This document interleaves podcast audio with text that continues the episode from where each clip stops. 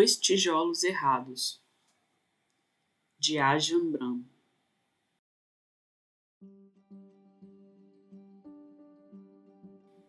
Depois que compramos as terras para construir nosso monastério, em 1983, ficamos quebrados. Estávamos com uma grande dívida. Não havia construções naquelas terras, nem mesmo um estábulo.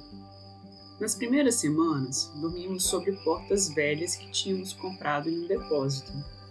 Colocamos-las sobre tijolos, um em cada ponta, para deixá-las acima do chão.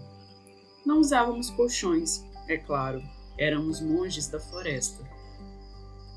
O abade tinha a melhor das portas, a lisa.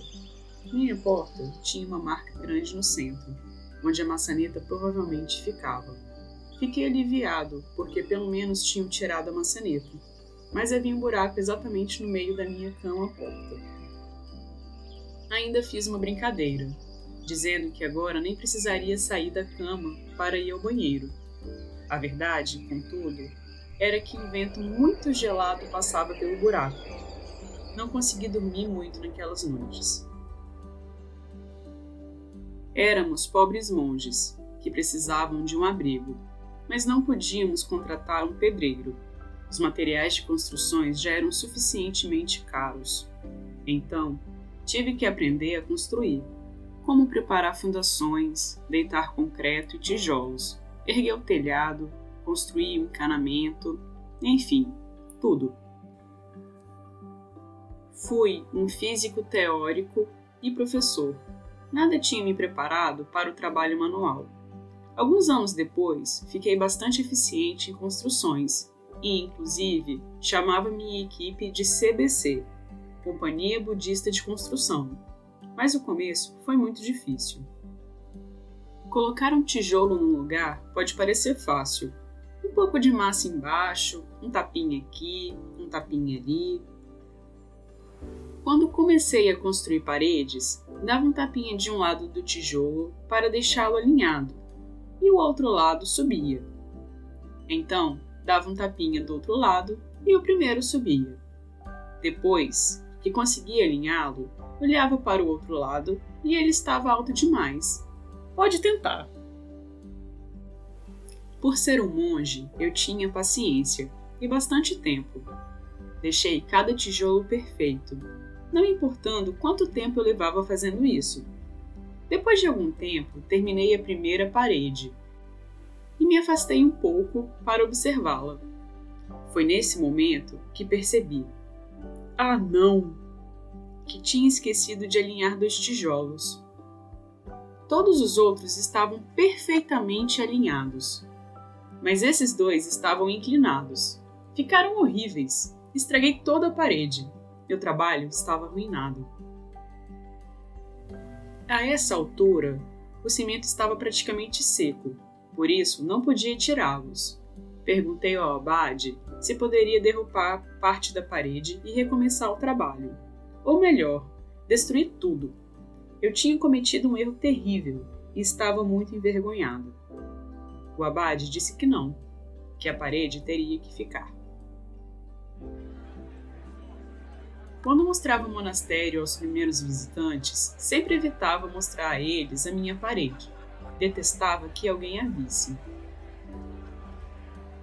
Então, um dia, cerca de três ou quatro meses depois que a tinha erguido, estava acompanhando o visitante e ele reparou na parede. É uma bela parede, disse ele. Meu senhor, responde surpreso. Acho que o senhor esqueceu seus óculos no carro. Observe com mais cuidado e verá que aqueles dois tijolos mal colocados estragaram a parede. O que ele me disse em seguida mudou meu ponto de vista a respeito daquela parede, de mim mesmo e de muitos outros aspectos da minha vida. Ele disse: Sim, eu vejo que há dois tijolos errados mas também vejo que há 998 excelentes tijolos. Fiquei impressionado. Pela primeira vez em três meses, eu podia ver que havia outros tijolos naquela parede, além daqueles que estavam errados. Acima, abaixo, à esquerda e à direita. Dos dois tijolos errados estavam bons tijolos, tijolos perfeitos. Mas os tijolos perfeitos eram muitos, muito mais do que os errados. Antes meus olhos estavam focados apenas nos meus erros. Estava cego para todo o resto.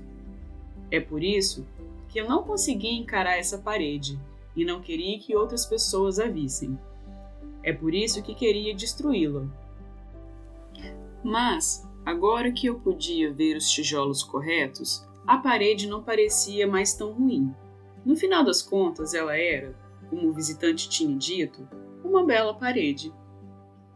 E ela ainda está lá, 20 anos depois. Mas eu esqueci exatamente quais eram os tijolos errados. Eu literalmente não consigo mais enxergar os meus erros.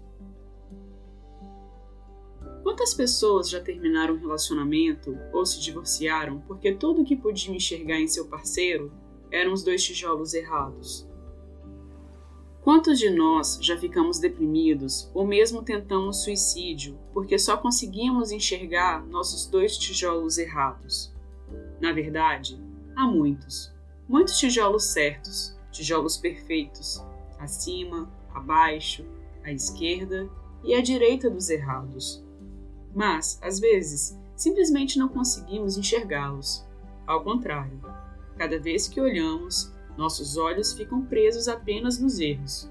Os erros são tudo o que enxergamos e pensamos que eles são a única coisa que está ali. Então, queremos destruí-los. E algumas vezes, infelizmente, derrubamos belas paredes. Todos temos nossos dois tijolos errados, mas os tijolos perfeitos em cada um são muito mais do que os ruins. Quando conseguimos perceber isso, as coisas não parecem mais tão ruins. Não apenas conseguimos ver em paz com nós mesmos, mas também aprendemos a conviver com os nossos erros e com os erros de nossos parceiros. Essa pode ser uma má notícia para os advogados de divórcios, mas é uma bela notícia para você. Já contei essa anedota várias vezes. Depois de uma certa vez, um pedreiro se aproximou e contou um segredinho profissional. Nós, pedreiros, sempre cometemos erros, mas dizemos a nossos clientes que é uma característica especial e que nenhuma outra casa na vizinhança tem esse detalhe. Então, cobramos a mais por isso. Então, as características especiais em sua casa provavelmente começaram como erros, Da mesma maneira, aquilo que você talvez veja como erros em si mesmo, em seu parceiro ou na vida, em geral, podem se tornar características especiais, enriquecendo seu tempo aqui, assim que você deixar de se concentrar apenas neles.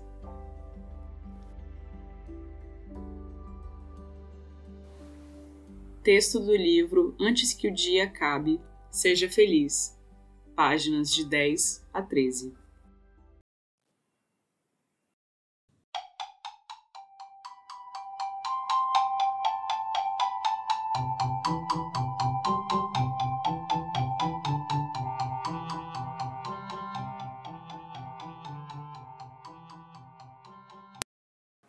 Agora, nosso comentário. Esse texto fala a todos aqueles que buscam a perfeição. Fala de calma para o contrajeto. Fala de aproveitar o caminho. Fala de não desistir. Mas fala, sobretudo, para não se agarrarem desesperadamente na busca da perfeição. A perfeição é o ideal, não o caminho é uma meta, não um objetivo.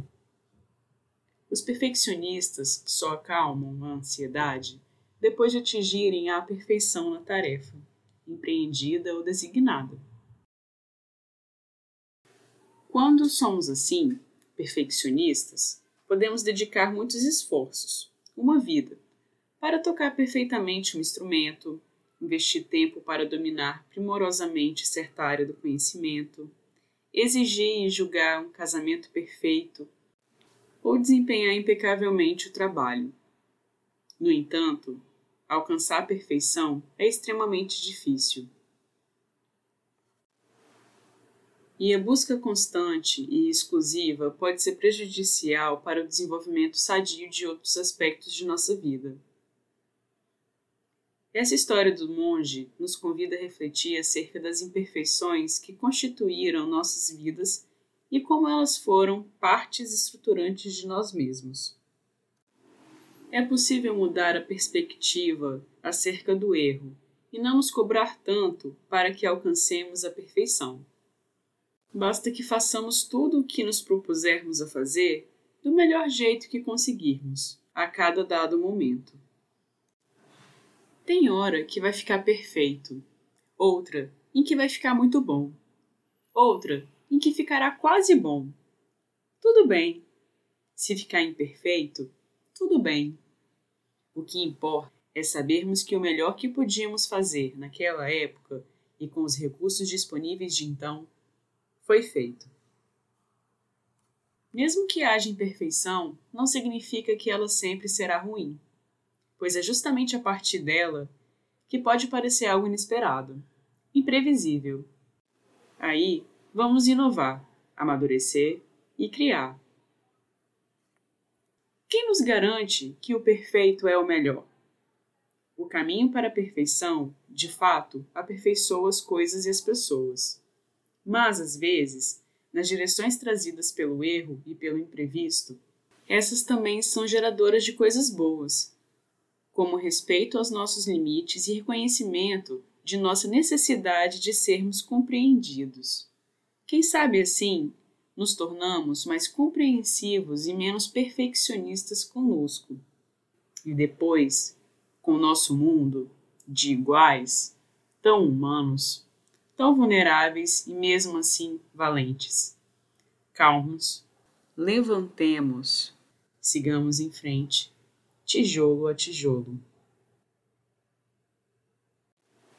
Até o próximo texto certo, na hora certa com outros contos, histórias e poesias.